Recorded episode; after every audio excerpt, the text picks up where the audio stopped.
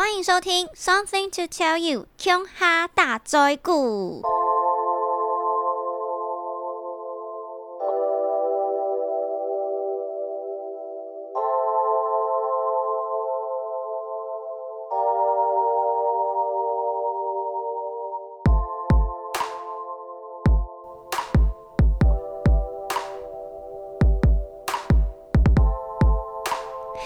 大家好，欢迎收听乔拉拉的 Podcast。今天要来说什么呢？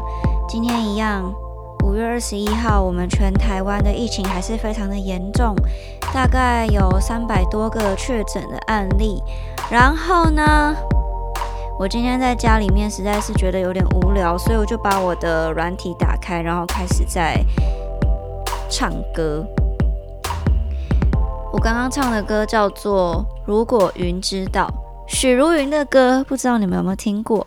它听起来大概是这样子：如果云知道，想你的夜慢慢。好，很难唱的一首歌，我觉得。今天我们要来聊的事情就是练唱歌到底难不难？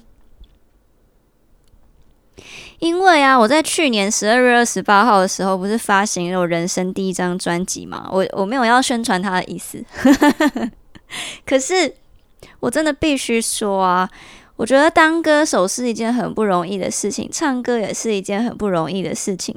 我的确是从小到大就很喜欢唱歌，可是我从小就知道我唱歌没有很厉害。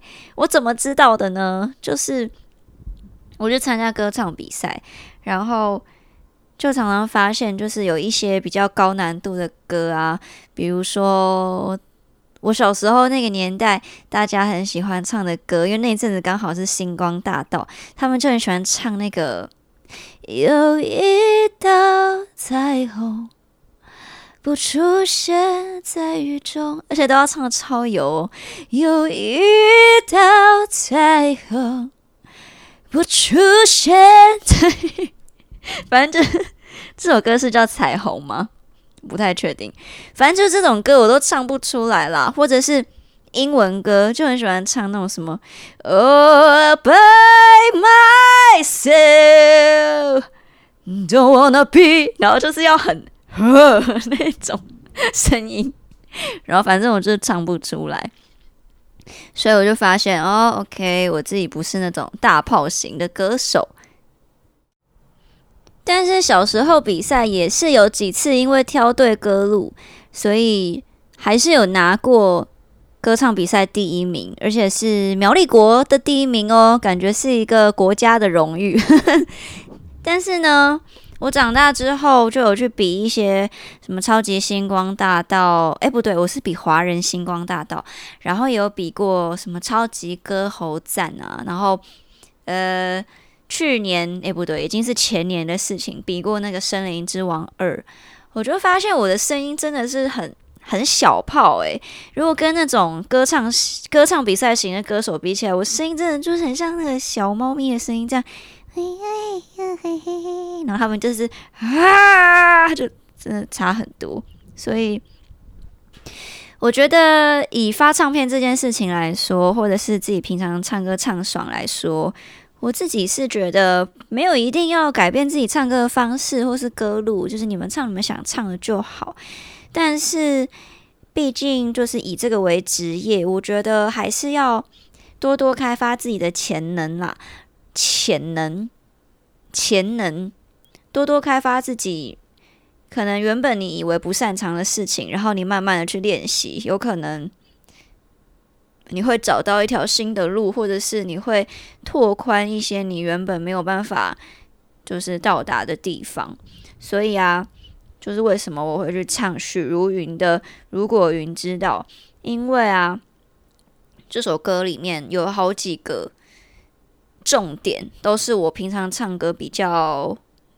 忽略的，跟我比较缺乏的，比如说第一个就是他的气都要非常的足。虽然许 虽然说许茹芸她唱歌听起来给人家一种很虚无缥缈的感觉，可是事实上，事实上，哦，我今天讲话好奇怪哦。事实上，她唱歌的气是非常够的，她不太常发生那种呃上气不接下气，或者是到后面你会觉得气虚掉的那种声音。它只是唱歌方式比较空灵。那因为我自己本身的声音啊是这种。讲难听点，就是有点操灵呆，就是比较直，然后鼻音比较重的。所以啊，我其实要去唱那种比较空灵的声音，本身就有一点小小的困难。然后呢，我又是一个气喘患者，所以我唱歌常常就是会上气不接下气。第二个点，如果云知道这首歌里面的音域是卡在一个对我来说非常难唱的一个音域，就是。有点算是我的混声区吧，对，混声区大魔王就是大家常常看什么嘎老师的影片啊，或者是各式各样教唱歌的影片，都会讲到的混声区。然后林俊杰非常会用混声区，所以他唱歌很厉害。我真的不得不承认，我是一个发片歌手，可是我的混声区却也没有练得很好，真是惭愧啊。除了混声区本来就是一个不好练的东西之外，我自己的音色在真音的表现，还有假音的表现，跟混声区的表现，实在会发出很不同的声响，所以要把它练得毫无破绽，又是一件很难的事情。我不是在找借口哦，这个事情我可是有跟耳鼻喉科的医生确认过的。虽然我没有练好，也是一个事实啦。反正我就是还在努力当中。但不得不说，缓声区可能是你的噩梦，它也是我的噩梦。好，讲了这么多，我其实要表达只是这首歌真的很难唱，所以它是一个很好的练习的 reference。那我从。疫情进入第三级警戒的时候，我就开始在练这首歌，练到现在呢。今天礼拜五也已经练了一个礼拜了。但说实在话，我觉得练起来没有什么很大的进步，也没有什么很大的成效。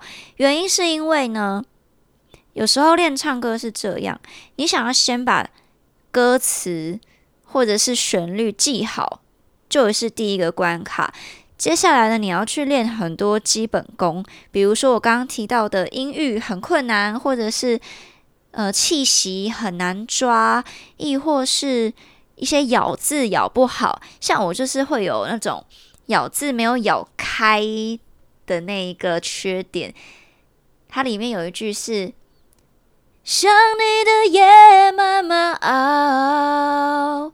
但我一开始唱起来就会想你的夜慢慢熬着熬着，有点算是除了气不足以外，还有熬熬就没有把它咬好。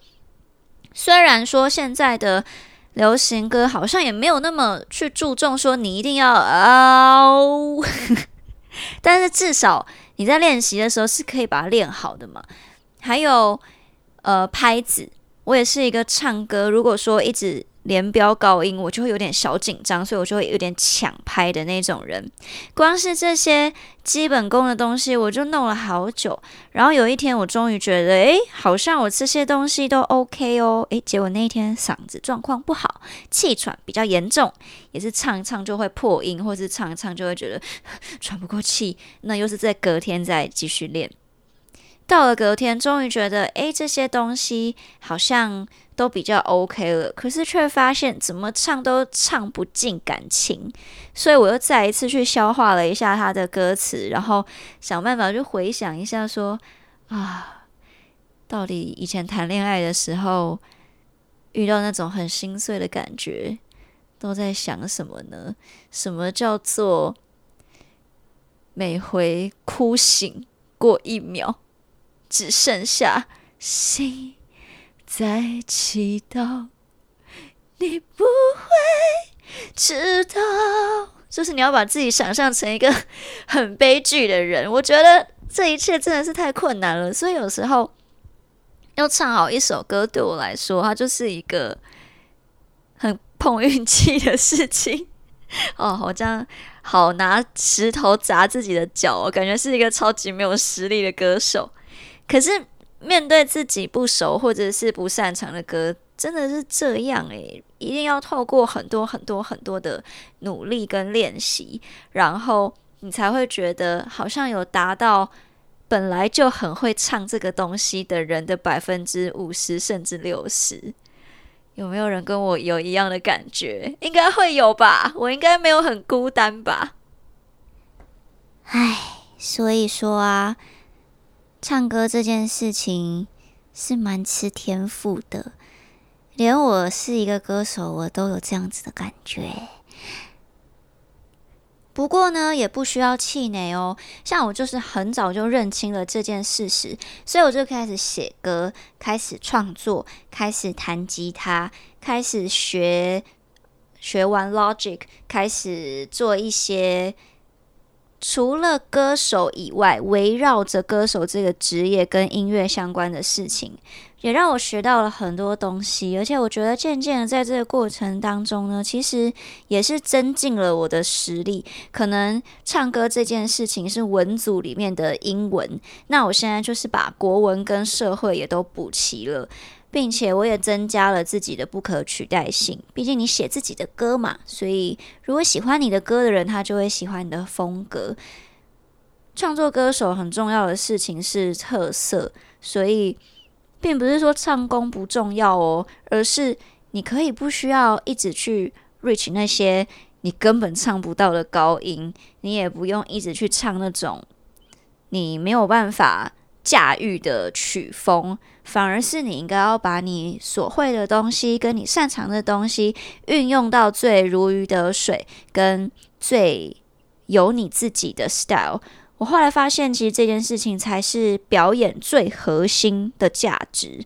那些基本功的东西，都是平常在家里面，或者是在你的歌唱老师面前，你才需要去雕琢的东西。真正你在台上，或者是你无论你是在直播好了，还是你真的只是自己唱歌唱的开心，我觉得唱的快乐跟。把你自己投入在音乐里面，才是最重要的事情哦。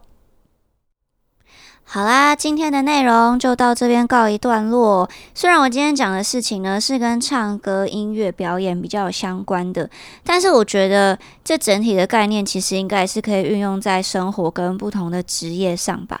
所以希望对你们会有帮助。